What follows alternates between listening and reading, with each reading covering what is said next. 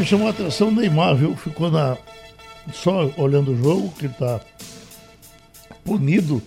Punido por uma declaração que ele deu na mídia social. É, ele, ele, mas apesar da redução de um jogo que ele ganhou, mas tá, uhum. tá fora, tá punido. Mas o, o, o time dele joga contra o, o Real Madrid, Ralf. Perde de 3 a 1 pro, pro, pra Saint-Germain. O grande jogador foi Di Maria. Foi. Di Maria, bom, é um argentino é um jogador que, que, tem né? qualidade, né? Uhum. Na seleção dele não está acontecendo, uhum. mas é, no, no time está acontecendo sim. Olha, gente, ontem uma equipe que hoje é símbolo de uma nova metodologia, o Atlético do Paraná levantou a Copa do Brasil é a maior competição hoje, supera a Libertadores, porque o tamanho da competição é pelo prêmio que ela paga, pelo que os clubes recebem nessa competição. E o Inter ganhou o Internacional em casa por 1 a 0 e na casa do Inter por 2 a 1, que foi o jogo de ontem à noite. Agora, você vê que para cada jogo tem um esquema tático adequado. Ontem, o Atlético do Paraná jogou com o futebol reativo. Foi o time que marcou muito bem o Inter, sabia que precisava marcar, porque entrou com a vantagem de jogar pelo empate, e no contra-ataque matou o jogo. Quer dizer, foram dois gols espetaculares. A gente viu que o Atlético suportou bem a pressão do Internacional, que é uma boa equipe. Fez dois no contra-ataque. O segundo gol foi uma pintura pelos dribles e assistência de Marcelo Cirino, que deu uma caneta invertida. É, meteu a bola é, é, entre as pernas ou entre os dois jogadores que lhe marcavam ao lado da, da grande área, próximo da linha de fundo, e fez o cruzamento para o Rony completar. Foi espetacular aquele segundo gol. E todos os dois gols foram bonitos. Agora, o que a gente observa na equipe do Atlético, o Atlético não tem grande torcida Veja só, ele perde para muitos outros concorrentes em torcida, mas foi um time que começou do zero, não devendo nada, e quem não deve tem probabilidade de crescer. Foi o que aconteceu. É, em 94, ontem a gente falava aqui, o Atlético estava abaixo dos três aqui do futebol de Pernambuco. Hoje é uma equipe que está entre os grandes. A passagem, ela foi feita ontem, de, uma, de, uma, de um clube médio para um clube grande. Já se inseriu no clube, entre os clubes grandes, ganhou uma Sul-Americana o ano passado e esse ano acaba de ganhar a Copa do Brasil com o mesmo treinador, Thiago Nunes. E o, o, o dono do time, que é o Petralha, ele disse que futebol se ganha com preparo físico, dinheiro e esquema tático. Quer dizer, aquela história de super craque já passou. O Atlético mostrou que realmente. E por que não tem super craque no Brasil? Se vende todos, eles vão para a Europa. Então aqui tem que se jogar assim, e eu acho que a receita do Atlético, ela vai passar a ser a receita de todo mundo. Mas não é a receita só para a formação do time não. Como clube, estruturação do clube, eu acho que esse Petralha, futuro candidato a presidente da CBF, tem muita coisa para ensinar. A equipe do Atlético do Paraná, com a conquista de ontem, foram 52 milhões pelo título está levando 64 milhões e, um, e uns quebrados dessa Copa do Brasil e ainda como prêmio o direito de participar da próxima Libertadores. Então, isso aí para o time que jogou ontem com o Santos, um goleiro nordestino, é, o Kelvin Robson Bambu, olha aqui o marcador, o marcador do Guerreiro é um garoto da base de menos de 19 anos. O Bambu, Léo Pereira e Márcio Azevedo. O Elton, Bruno Guimarães, Nicão. Aí vem Léo Citadini, Marco Ruben e Rony, formando aí um 4-2-3-1 do técnico Thiago Nunes nessa conquista da Copa do Brasil de 2019. Está na linha o presidente da federação, porque amanhã é o dia em que o STJD vai julgar aquele pedido de invalidação da partida feito pelo Paysandu da partida com o Clube Náutico Capibaribe. E a gente quer saber, porque a federação contratou, inclusive, um dos mais destacados advogados hoje, que foi auditor desse tribunal do Rio de Janeiro, o STJD. Mas antes disso, o que é que você diz, caro presidente Evandro Carvalho, desse Atlético do Paraná que de repente está sendo modelo para o futebol brasileiro? Bom dia. Bom dia, Ralf. Bom dia, Geraldo. Concordo em gênero, número e grau com você, acrescentando que, como você disse, o Atlético não tem grande torcida. Eu diria que ele não tem nenhuma torcida, ele tem simpatizantes. Porque você não, nunca viu nem nunca vai ver no torcedor do Atlético aquele biotipo, aquela característica de pressionar, de brigar, de reclamar da diretoria, de exigir. É, é uma torcida... Não tem torcida organizada, é, pelo que eu sei. Ele, ele, tem espectadores passivos que assistem o espetáculo. Se ganhar, bom, ótimo. Se não ganhar, muito bem, faz parte do jogo, não gera nenhum problema. É um clube de dono, um clube de petralha, um clube que nasceu sem nenhum passivo, diferente, por exemplo, do Santa Cruz, que, coitado assumiu um passivo de 300 milhões de reais. É, é, nós temos uma visão muito clara na CBF, e eu concordo. Eu acho que dentro de 10 anos, esses chamados clubes de empresários deverão ocupar uma grande quantidade dos nossos antigos clubes de marca, que são clubes antigos que acumularam passivos enormes e têm uma dificuldade enorme de se relacionar com a torcida que a torcida participa, exige, interage e não permite trabalho de médio e longo prazo. O que você disse está correto. A exceção de Messi, Cristiano Ronaldo e aquele croata lá, camisa 10, quem é que tem de craque no mundo? Ninguém. No Brasil, Rony, o craque do time do Atlético é Rony, que não, não, não prestava para jogar de time aqui. Nem esporte, nem náutico de Santa Cruz. É o craque do time.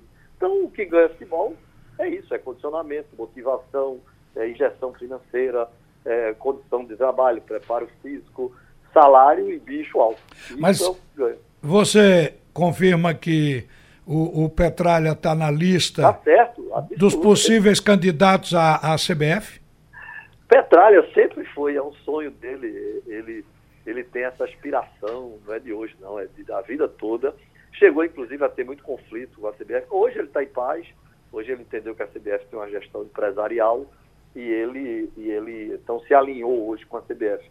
Mas ele sempre foi uma oposição radical a Ricardo Teixeira, a Marinha, a Marco Polo. Hoje ele vive um ambiente bem saudável com o Rogério, porque o Rogério é um empresário igual a ele, com a visão de, de, atividade empresarial do futebol.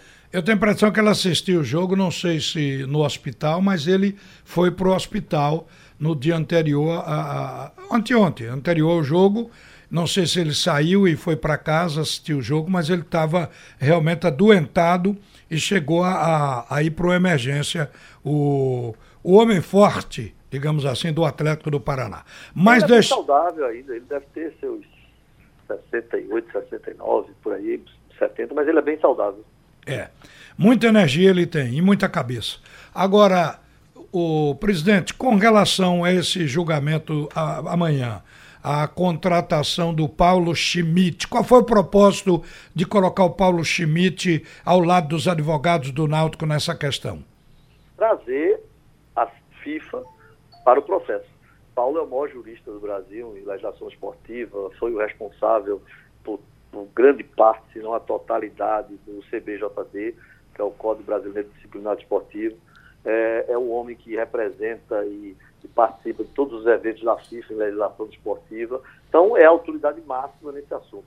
O Náutico tem um brilhante advogado, que é testário, mas é o que nós chamamos de advogado do processo de rito, advogado processualista, e nós temos agora um jurista institucional que a presença dele leva a FIFA para dentro do processo.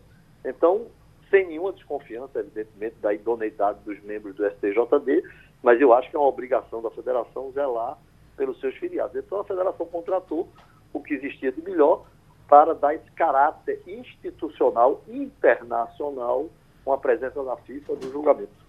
Agora, é, você tem estado constantemente na CBF, porque eu tenho a impressão que você vive mais na CBF do que na Federação Pernambucana. Eu lhe pergunto, o que se fala é, lá dentro a respeito desse processo, porque eu tenho a impressão que surpreendeu até a própria CBF, desse processo do, do Paysandu. Todos ficaram atônitos. Na verdade, aquele evento do, da Ponte Preta com a Aparecidense foi, gerou um estrago enorme de relacionamento entre a CBF e o Superior Tribunal de Justiça Esportiva, e entre a CBF e a FIFA. Foi a primeira vez no mundo que um tribunal interviu no resultado do jogo e anulou a partida, alegando uma interferência externa que não ficou materializada, a meu ver, claramente. O normal seria o jogo ter tido validade e homologado seu resultado. Então isso deixou todo mundo muito preocupado por conta desse clima, por conta dessa questão de relacionamento, por conta dessa visão. Uma coisa complicada em direito, Ralf, é o seguinte, é que toda norma existe para ser lida e aplicada, mas os juristas de 50 anos para cá, eles criaram uma coisa chamada inteligibilidade da norma, que é interpretar a lei. Então, essa interpretação da lei, ela passou, em alguns casos, a prevalecer sobre o texto da lei. E isso preocupa, porque o certo é você ler e aplicar o que está escrito e acabou. Não teria que gerar esse, essa interpretação, essa análise, essa aplicação social do que buscava o legislador quando, foi a lei, quando fez a lei. Isso preocupa muito, tem gerado muito problema. Veja uma coisa, ah. se vamos admitir aqui o pior, se o Paysandu ganhar a questão, digamos, se tiver que fazer um outro jogo, aí eu vou usar uma linguagem que na política é, se usa muito, a insegurança jurídica. No caso, é, agora por diante, todo jogo poderá ser impugnado e, e, e, ao final dos 90 minutos poderá não, não valer nada, porque em toda partida tem erro de arbitragem. Eu me lembro, isso tem mais de 20 anos que a FIFA considerou que até 24 erros. É, claro que não são erros capitais. Aquele negócio de não dar uma falta aqui e ali, isso não chega a deslustrar a boa arbitragem. Então a FIFA admite o erro como uma coisa inerente à função do árbitro. Então eu fico pensando, se for por questão de erro, suspender toda a partida, não vai ter mais campeonato que se complete. Acaba o futebol.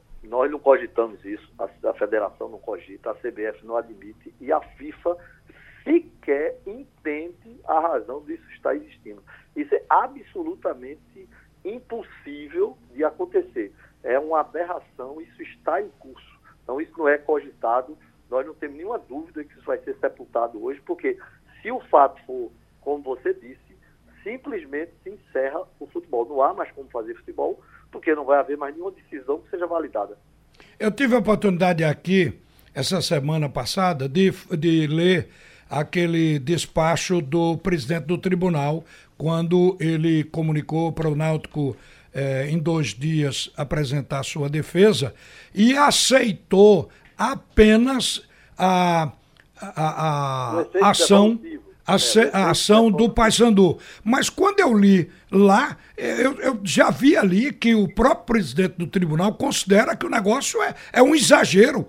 Ele usa essa expressão dentro, inclusive, do despacho dele. É verdade. Ele é muito inteligente, muito preparado, muito coerente, e ele já manifesta ali claramente que não aceita aquilo. Mas, ainda assim, na minha ótica, na nossa visão, ele errou. Ele devia ter declarado a petição inepta e não deveria nem ter aceito o preparo do processo. Porque a, a, a antijuridicidade é clara. Não tem como tentar dizer que um erro de fato é um erro de direito. Então, deveria, de pleno, ter indeferido a petição, por impossibilidade jurídica do pedido. Mas nós entendemos que ele, politicamente, deu um despacho, deixou o processo ir, mas isso é ruim, isso, isso gera uma insegurança jurídica que não é necessária e não é saudável para ninguém. Para a gente terminar, vamos fazer aqui um, uma aposta sem prêmio. São 11 auditores que estarão, o, o tribunal vai se reunir com a sua capacidade máxima, né? É o pleno. São 11. Desses 11, você acha que alguém vai votar a favor do Paysandu? Não, eu acho que vai ser por unanimidade rejeitando uh, o pedido de impugnação. É o que a gente espera. Então, um abraço, presidente, obrigado por atender a, a Rádio Jornal. Eu lhe pergunto, vai estar amanhã no Rio, na hora do julgamento? Não. Espero que sim. Eu estou tentando aqui. Eh, nós estamos com um evento trazendo o ministro da, da, da economia para cá, o Alexandre Manuel, para que ele possa tratar dos assuntos de apostas e loterias aqui em Pernambuco, que, que eu participo disso e a gente está trabalhando nessa coordenação, mas eu vou tentar me desocupar e, e estar lá no julgamento amanhã. Muito bem. Um abraço, presidente, obrigado. Olha, gente, a seleção brasileira ela vai ser convocada para os amistosos marcados agora para o próximo mês de outubro, entre os dias 10 e 14 de outubro. E as duas seleções vão jogar. As duas seleções aqui, eu me refiro à profissional, a do Tite e a do Sub-17. E essas duas seleções, elas devem tirar pelo menos 10 jogadores dos clubes que estão disputando aí a Série A. Vão tirar jogadores até do Vasco da Gama para o Sub-17, para alguns clubes. Então a tentativa é essa aí, de tirar o mínimo. Vai ser mais ou menos um de cada clube, mas se espera 10 jogadores convocados desses clubes para o time brasileiro, a seleção ser completada com os que estão na Europa.